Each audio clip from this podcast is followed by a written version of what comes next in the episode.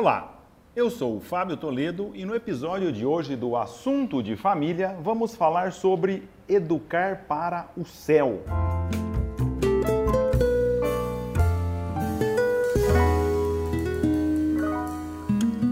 Como educar para o céu? Olha, quando eu abri essa caixa de perguntas, eu confesso que essa eu deixei para um momento especial para conversar com vocês sobre esse assunto. Mas eu acho que já está maduro para nós falarmos a respeito desse tema. Como o tema é céu, como educar as nossas filhas ou os nossos filhos para o céu, eu não consigo tratar desse assunto com vocês sem recordar uma, uma parábola que todos nós talvez já tenhamos lido, já tenhamos ouvido no Santo Evangelho, que é a parábola do semeador. Sabemos lá daque, daquela passagem do, evangélica de que o semeador saiu para semear e uma parte caiu na, na, na, estrada e vieram os pássaros e comeram, outra parte caiu num terreno pedregoso, no, no início ele brotou, mas depois não, não foi adiante. Outras sementes foram sufocadas pelos espinhos e outras caíram num bom terreno e deram fruto, uma 30, outra 60, outra 100 um.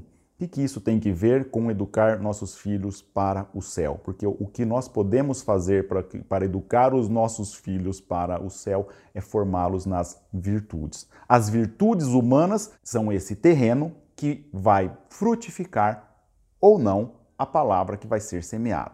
Então, uma pessoa que não tem as mínimas virtudes humanas não sequer consegue ouvir essa palavra, ou seja, é tirada pelo caminho. Uma pessoa que está, está preocupada só com a sua diversão, só com o seu bem-estar, só com o seu prazer, quando chega uma proposta de uma mudança de vida, aquilo nem penetra no seu coração, cai pelo caminho, vem os pássaros e come.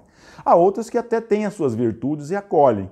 Mas, por exemplo, a questão da semente que caiu no terreno pedregoso fala que são inconstantes. Está faltando a virtude da fortaleza, por exemplo. A constância está muito relacionada com a fortaleza. Se não, se não houver fortaleza, não terá constância e, portanto, aquela semente não pode dar fruto. Outro, a outra caiu no meio do espinho, né? recebe com alegria, mas a preocupação pelas riquezas, pelas coisas desse mundo sufocam essa palavra. Ora, nós estamos falando da ausência de quê? De prudência, que é a virtude que nos leva em cada situação decidir o que o verdadeiro bem para nós e a disposição para segui-lo. Está faltando também está também aí um vício da avareza, provavelmente, que são os espinhos que sufocam a palavra de Deus. E tem aqueles bons terrenos que são terrenos em que há virtudes.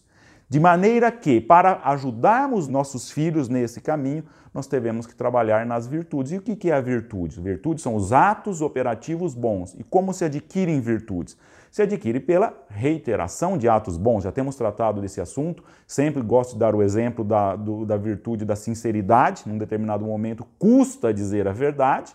Mas se dizemos a verdade uma vez e outra e outra, com o tempo nós adquirimos aquela aquela virtude na medida em que se torna até mais fácil dizer a verdade e chega-se até o ponto de ficar difícil mentir. Porém, quando eu dou esse conceito de virtude, é muito frequente a gente confundir virtude com adestramento. Isso não é adestramento. Quando se a gente ficar focando só que a virtude se adquire pela repetição, parece que nós estamos adestrando. Acontece que nós podemos adestrar animais, não seres humanos. De modo que só se adquire uma virtude pela repetição de atos bons? Sim, mas sempre como uma decisão livre e voluntária. Eu quero praticar esse ato bom, novamente eu me esforço e quero praticar aquele ato bom, e como consequência dessa vontade, dessa reiteração, mas sempre como um ato de um ser humano que, portanto, é livre e pode escolher o bem ou fazer mau uso dessa liberdade e não fazer o bem. De tal sorte que esse terreno ele é bem preparado a partir das virtudes que são forjadas no coração dos seres humanos. Porém, precisamos também deixar muito claro que os nossos filhos ou serão bons livremente ou simplesmente não serão bons. Ou serão ou irão para o céu, como respondendo a sua pergunta, livremente ou simplesmente não irão. Não conseguimos forçá-los a isso. Podemos ajudá-los nesse processo de adquirir virtudes, mas não podemos é, obrigá-los a seguir necessariamente esse caminho. Aliás, já que estamos né, tratando desse tema de tão de, de, índole sobrenatural, vamos assim dizer, como ir para o céu e, e vamos aí, por aí afora, eu gosto de imaginar assim, se a gente puder pensar que Deus está sentado num trono, para muitas mães e muitos pais, eu diria sim, eu diria que eu fico torcendo para que Deus não levante, porque se ele levantar, essa mãe esse pai vai sentar no lugar dele. Mas como assim? Olha, quer ver uma atitude de pessoas, de mães e de pais, que se pudessem sentariam no lugar de Deus? Alguém já viu uma mãe bisbilhotando o WhatsApp do filho para saber com quem ele está conversando e o quê? Alguma vez já pegou o celular na marra ou exigiu que mostrasse o celular para que visse em que ambientes está navegando, o que, que ele fala nas redes sociais, como se comporta nesses ambientes? Será que temos direito a isso? Será que não estamos é, querendo conduzir nossos filhos na marra pelo caminho em que gostaríamos? Você, mãe, você, pai, que é um, uma mãe atenta, um pai atento, não estou falando aquele pai relapso, aquela mãe que não se preocupa, não. Se nós estamos antenados, se nós estamos ligados, nós estamos observando como está a nossa filha, nosso filho, se eles estão felizes, se eles não estão, por quais são as suas amizades, quais não são, não se preocupe. Os fatos necessários para educá-los bem, nós teremos no momento certo. Não precisa bisbilhotar celular, não precisa investigar a vida do filho. Basta estar atento com respeito à liberdade, com respeito à intimidade, no momento certo. Nós vamos descobrir o que é necessário para poder ajudá-los. E nesse processo de, adquirir virtudes, nós simplesmente também podemos ajudá-los. E ajudá-los como? Principalmente com o nosso exemplo. Muitas vezes nós já ouvimos falar, olha, fulano não combina com ciclano. Ele, o pai não combina com esse filho porque os dois são muito iguais. Eles são muito parecidos, então eles não, não combinam. Isso é verdade? Isso tem um fundo de verdade. E o fundo de verdade disso, sabe onde está? Está na seguinte afirmação: os nossos defeitos nos outros são insuportáveis. Ou seja, se aquele filho ou aquela filha tem o mesmo defeito que eu, eu desenvolvo uma implicância porque aquilo nos outros é insuportável. Então, como eu posso ajudar nossas filhas ou os nossos filhos a adquirir virtudes?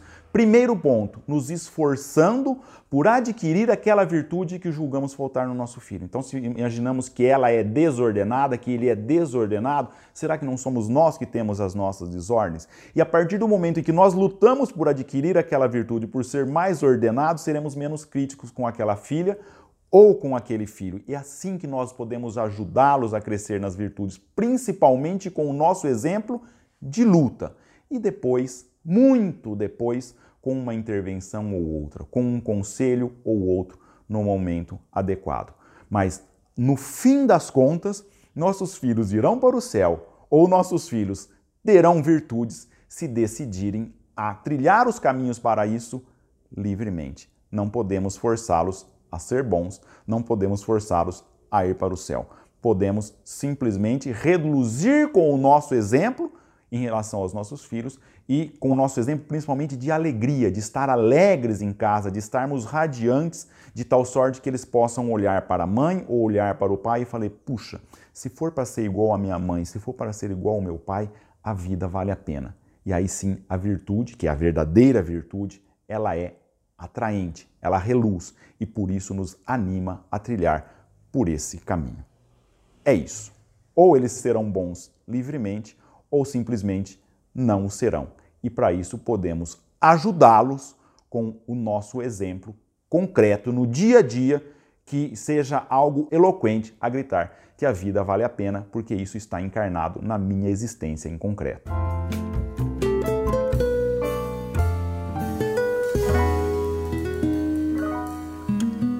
Ouviu o episódio número 24 do Assunto de Família. Até a próxima!